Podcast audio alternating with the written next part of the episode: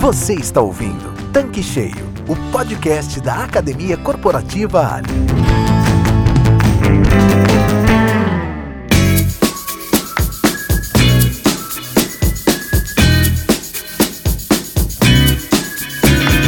Olá, sejam muito bem-vindos aqui no nosso canal digital Tanque Cheio, o podcast da Academia Corporativa Ali. Eu sou a Karen Rodrigues, a head da Universidade Corporativa da companhia. E hoje nós iremos dar continuidade ao papo com Carlos Cruz, CEO da Bravende e que já está íntimo aqui da nossa bancada. Quem não o conhece, dá um play nos dois últimos conteúdos para saber mais sobre ele. Hoje é o nosso terceiro episódio e o tema é sobre técnicas de feedback e trabalho em equipe.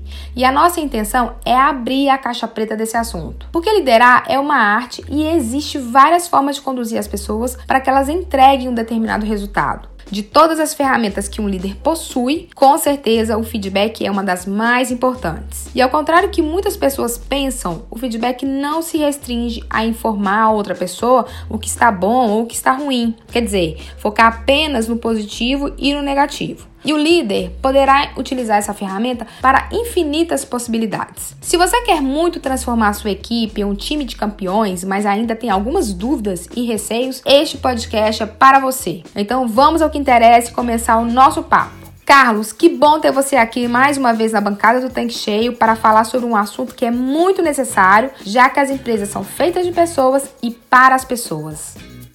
Olá, Karen! Olá, ouvintes do podcast Tanque Cheio. É um prazer estar com vocês mais uma vez para conversarmos hoje especialmente sobre técnicas de feedback e trabalho em equipe. É um prazer falar sobre esse tema, afinal de contas, para termos resultados nos nossos negócios, ninguém consegue vencer sozinho, né? E a gente conseguir atuar de forma colaborativa e formar equipes de alta performance torna-se essencial para o nosso sucesso, não só para a sobrevivência, mas para o nosso crescimento nos negócios. E hoje a gente tem o desafio de compartilhar dicas práticas para que os ouvintes que estão conosco hoje possam conseguir trabalhar mais em equipe e, através do feedback, gerar um ambiente de desenvolvimento para que todos os profissionais possam performar ainda melhor. Nós temos a oportunidade de trabalhar em equipe o tempo todo, seja liderando ou sendo liderado, né, atuando com pares e tudo mais, com parceiros de negócio e dentre outras pessoas que a gente acaba se agrupando ali, né? Sempre para superar algum desafio. Então eu costumo falar que toda vez que um grupo se junta para superar algum desafio, seja para alcançar algum objetivo específico,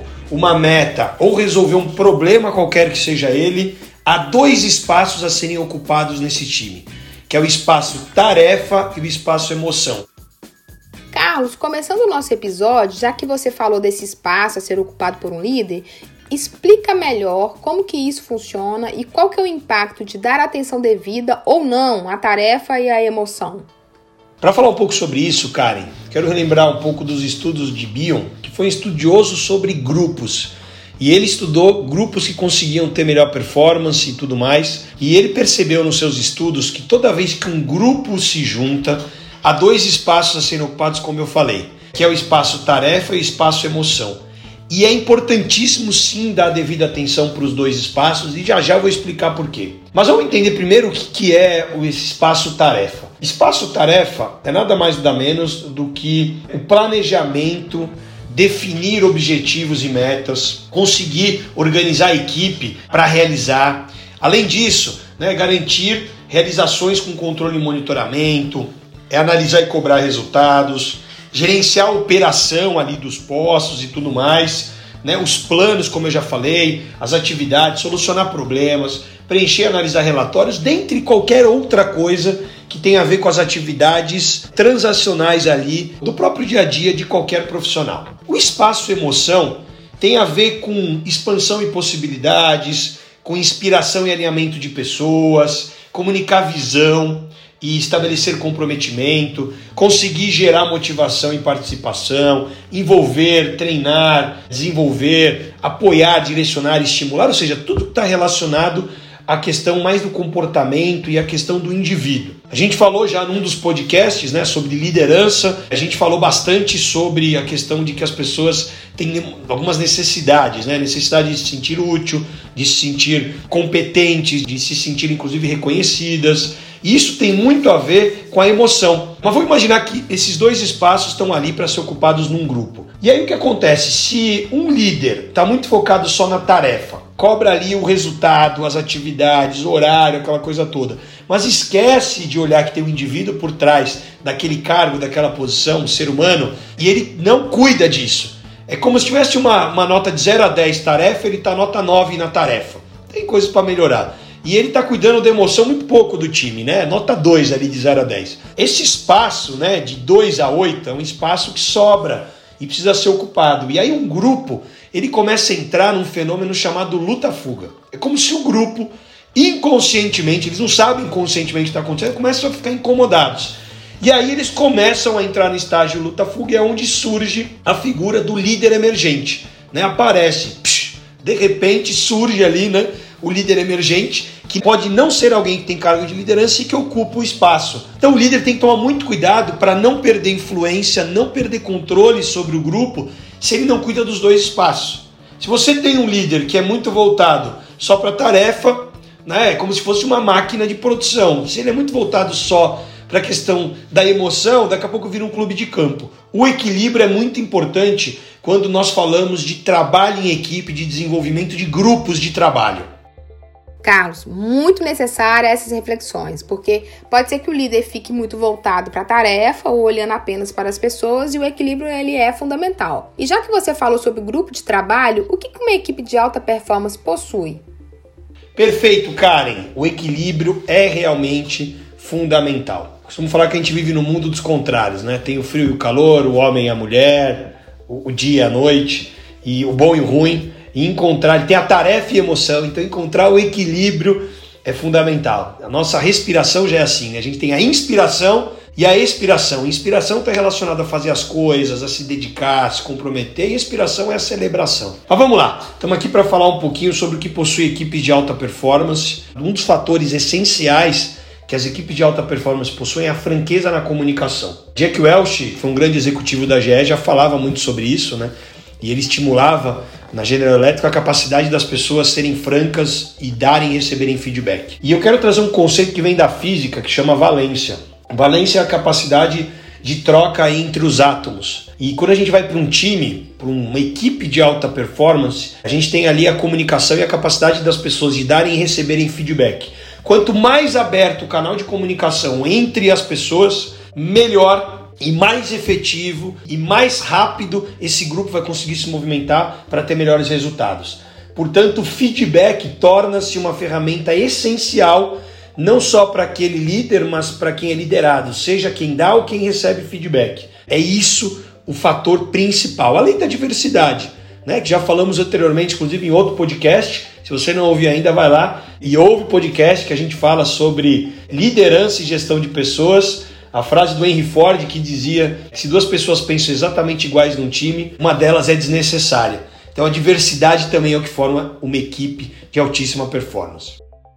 Então, posso entender que uma equipe de alta performance tem pessoas abertas a dar e a receber feedbacks. Até aí tudo bem, mas qual a importância do feedback na prática?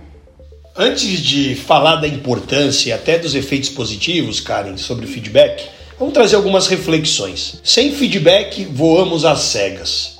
Aliás, feedback né, significa retroalimentação, é um retorno.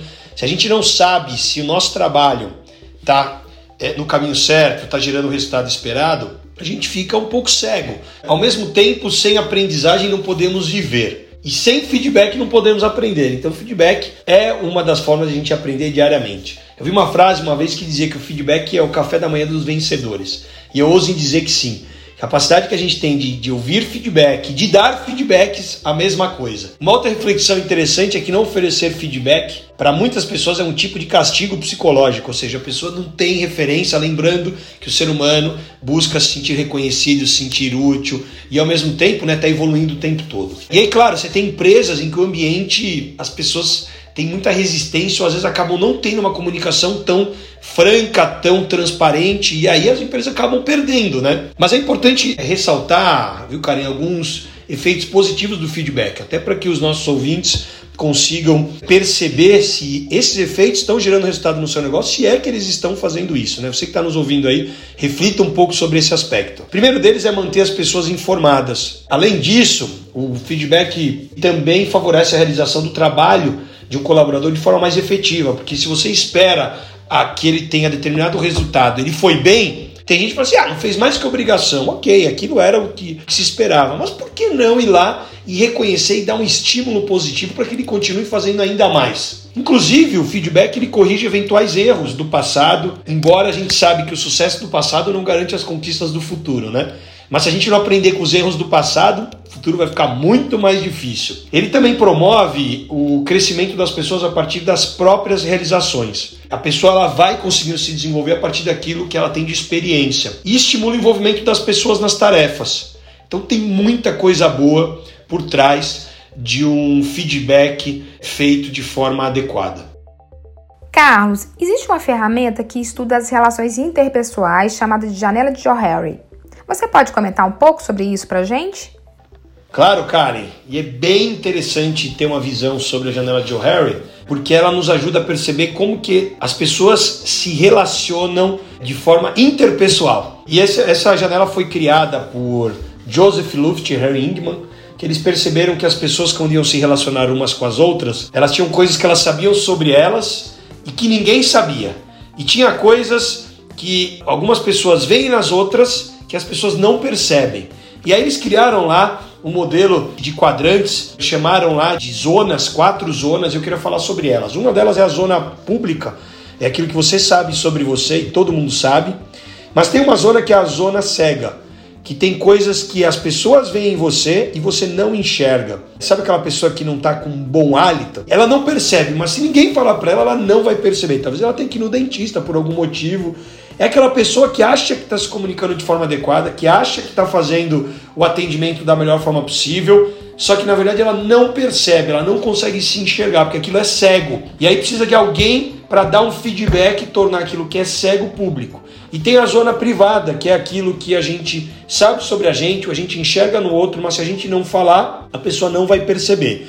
E tem a zona oculta, que é aquilo que a gente não sabe sobre a gente e as outras pessoas também não sabem. Mas eu não estou aqui para dar aula sobre teoria né, da janela de Joe Harry.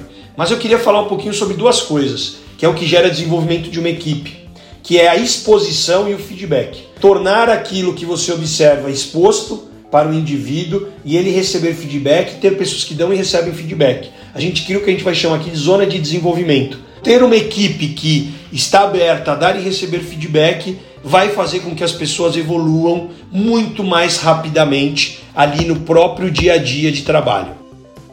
Então, Carlos, a gente entende que é fundamental dar e receber feedbacks para criar um ambiente propício para as equipes obterem alta performance. Mas quais são os tipos de feedbacks? Existem vários tipos de feedback, Karen. Tem aquele que é o positivo, que é aquele que reforça o comportamento. O colaborador foi lá e fez bem determinada atividade, a gente vai lá e dá um feedback positivo, reconhece. Tem o corretivo, que é aquele que muda comportamento, então corrige aquilo que o indivíduo está fazendo. Tem o insignificante, que é o vago e genérico, né?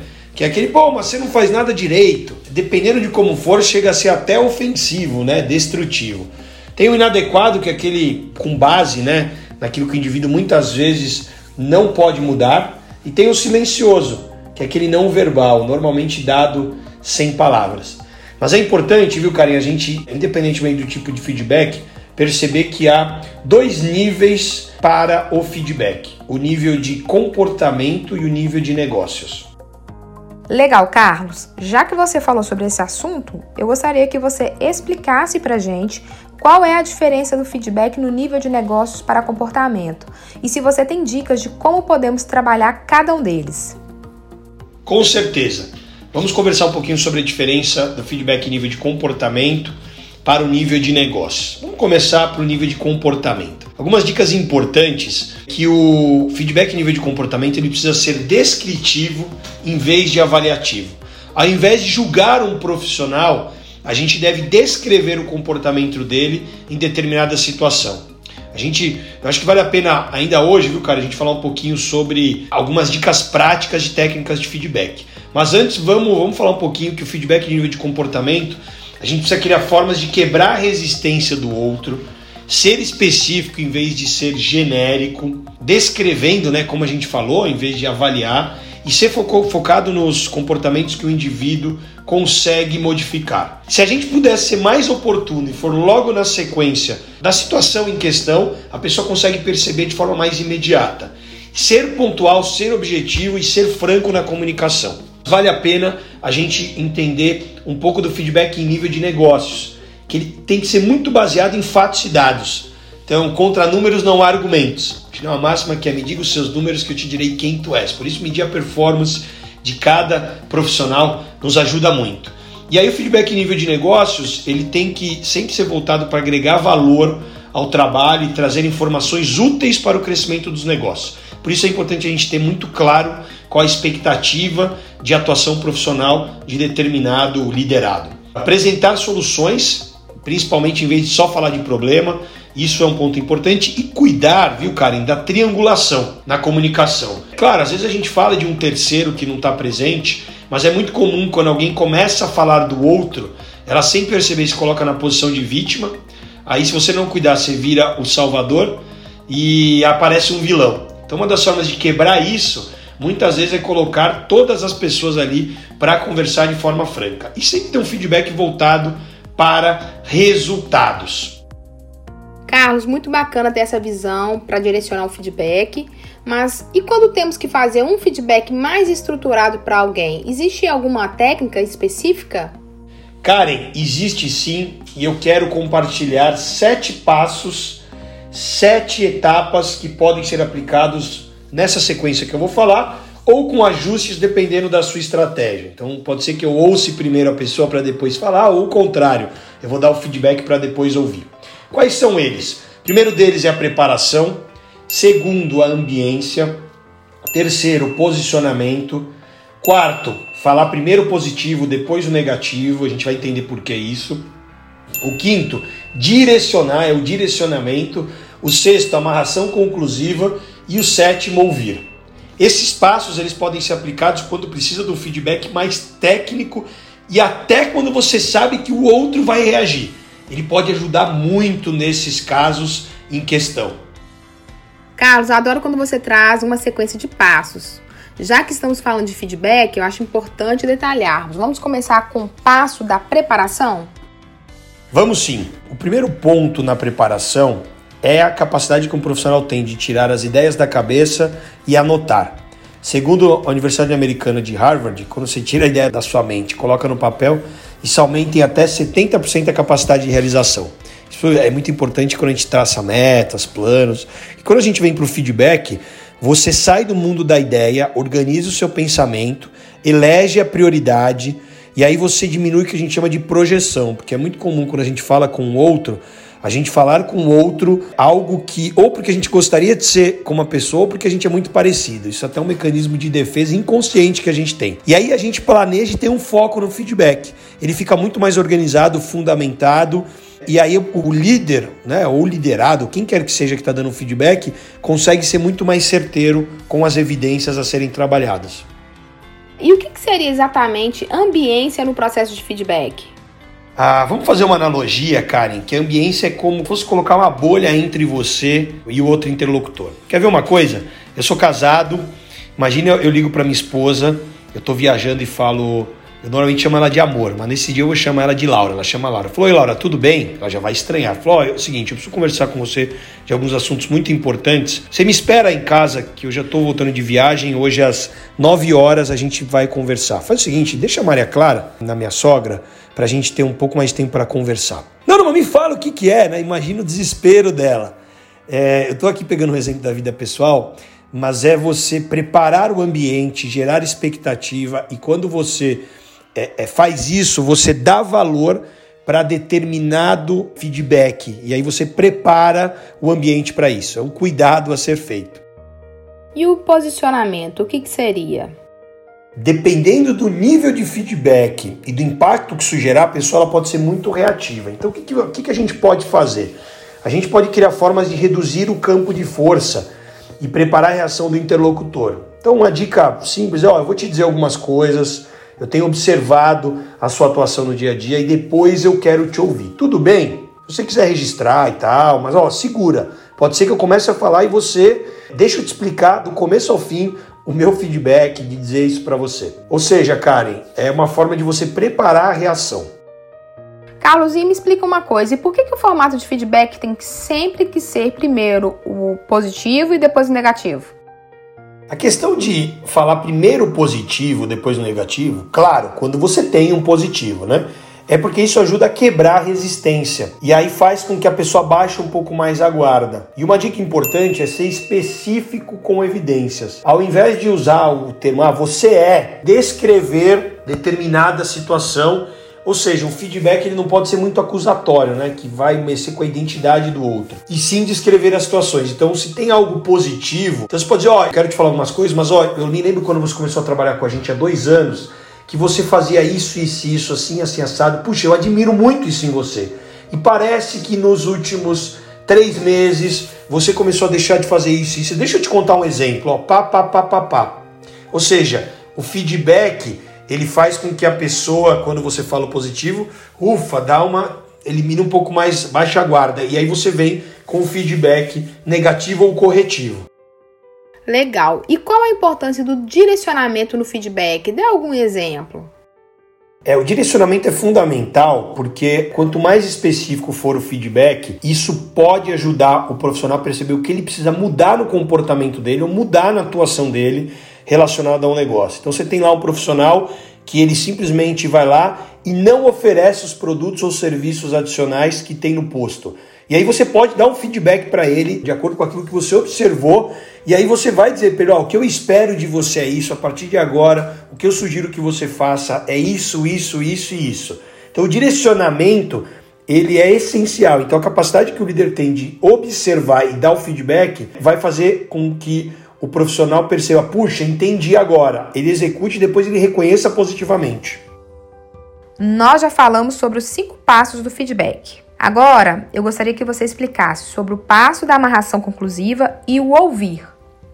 É, esses dois últimos passos eles são fundamentais, porque já que passamos pela questão de dar o feedback, agora a gente vai fechar com as últimas perguntas. Me fiz entender? Não é para falar, você entendeu? É melhor me fiz entender, fez sentido? E aí, caso seja oportuno, é importante ouvir o interlocutor como a gente havia combinado anteriormente. E aí a gente vai ouvi-lo. Como eu falei lá no começo, pode ser que você faça o contrário, você comece ouvindo o colaborador para depois você dar o feedback. Vai depender muito da sua estratégia. Carlos, gostei bastante dessas dicas práticas para um feedback né, mais técnico e estruturado.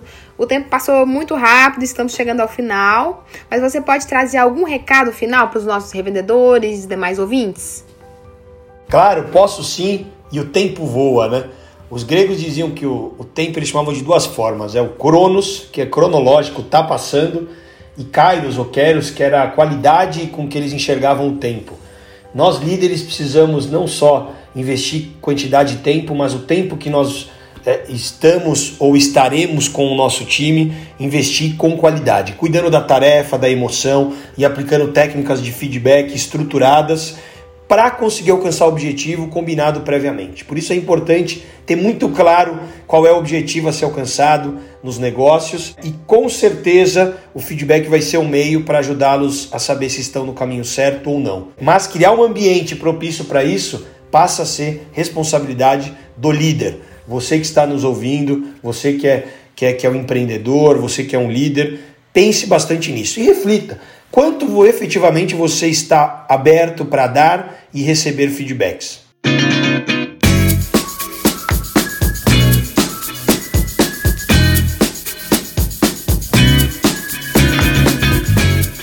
Conteúdos excelentes. Estamos chegando ao final do nosso episódio. Foi muito bacana conversarmos sobre técnicas de feedback e trabalho em equipe. Creio que o episódio de hoje poderá contribuir bastante com os nossos revendedores para o trabalho com as equipes e o feedback como ferramenta de desenvolvimento, de alinhamento e agilidade na execução com todos focados para o que precisa ser feito. E eu te agradeço mais uma vez por enriquecer esse episódio do Tanque Cheio.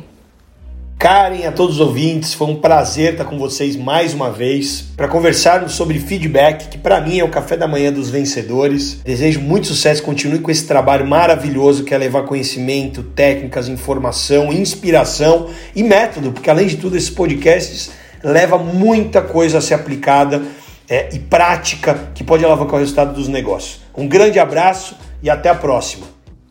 Pessoal, então é isso. Chegamos ao final do nosso episódio, mas antes, só gostaria de reforçar para a turma que já nos acompanha aqui que diariamente temos pílulas de diferentes conteúdos do nosso negócio disponível gratuitamente aos nossos revendedores no canal do Telegram. E se você ainda não faz parte do canal, clica no link da descrição desse episódio no Tanque Cheio e entra lá para você baixar todos os arquivos e ter acesso a todas as informações dos postos e serviços. Muito obrigada por sua audiência e por estar conosco semanalmente aqui nessa bancada e até a próxima quarta-feira. Um grande abraço virtual a todos. Tchau, tchau. Você acabou de ouvir Tanque Cheio, podcast da Academia Corporativa Ali. Para acessar este e vários outros conteúdos exclusivos, acesse clubeali.com.br e complete seu tanque com conhecimento que gera resultado.